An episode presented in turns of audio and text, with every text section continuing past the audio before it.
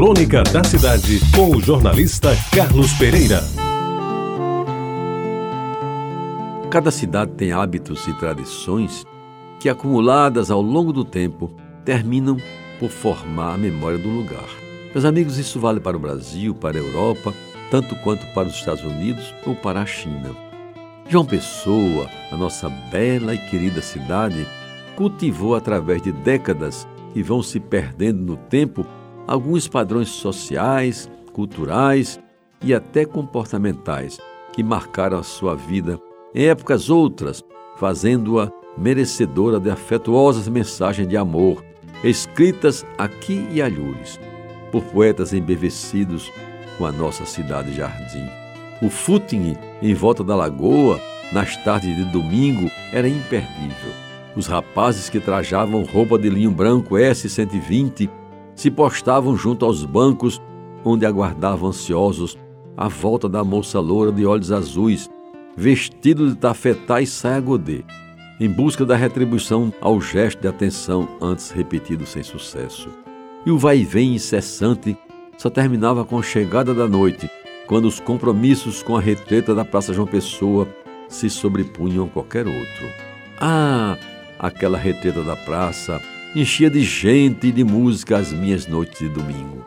Os dobrados do maestro Joaquim Pereira, tocados pela banda do 15RI, de vez em quando ainda soam os meus ouvidos e me fazem lembrar os tempos de adolescente, animado pelo namorinho inocente e romântico daquele tempo. A coragem vinha na dose dupla de vodka com laranjada, servida por Barbosa, o preferido garçom da Casa dos Frios. E o terminar da retreta era uma apoteose digna do final da noite de domingo. Os últimos acordes do meu sublime torrão ou do hino nacional em ocasiões mais solenes ou datas mais importantes. Todos se encaminhavam então para o pavilhão do chá, onde se deixavam ficar junto às jovens da sociedade num bate-papo descontraído, leve, quase sempre em redor de uma mesa em que a pedida predileta era um inesquecível sorvete de ameixa, o melhor da cidade na opinião dos frequentadores. Era a cidade dos anos 50 do século passado, em que praticamente não circulavam automóveis, hoje em dia em tal quantidade que tomam o lugar dos pedestres até em cima das calçadas. Meus amigos, nos trilhos corriam os bondes de saudosa memória, que nos levavam tanto para Tambaú como para a Cruz das Armas, passando invariavelmente pelo Ponto de Cem Réis, e que nos permitia utilizar um novo tipo de moeda, aceita por todos sem constrangimento, o velho passe de bonde, unidade dimensional largamente aplicada na década. Pouco resta daquela cidade da minha infância. Como muitos já disseram, aos poucos se foi destruindo a memória deste arruado, não tão de repente transformado em urbe cosmopolita, com as vantagens e defeitos que o mundo moderno lhe impõe. E ela foi tão vilipendiada ao longo do tempo que pouco sobrou para formar sua história. O que era, foi e sempre será bonito, ainda que velho seja, vai dando lugar a modernismos discutíveis, coisas mal arranjadas e criações de duvidoso gosto.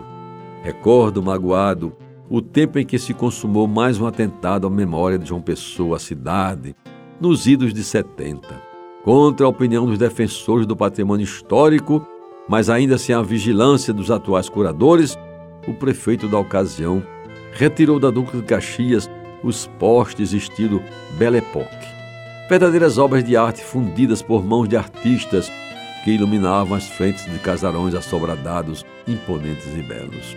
O sacrifício daqueles postes, meus amigos, que sustentavam os lampiões de gás que iluminaram pela primeira vez a rua direita, foi sem dúvida mais um golpe mortal na memória desta querida cidade. Você ouviu Crônica da Cidade com o jornalista Carlos Pereira.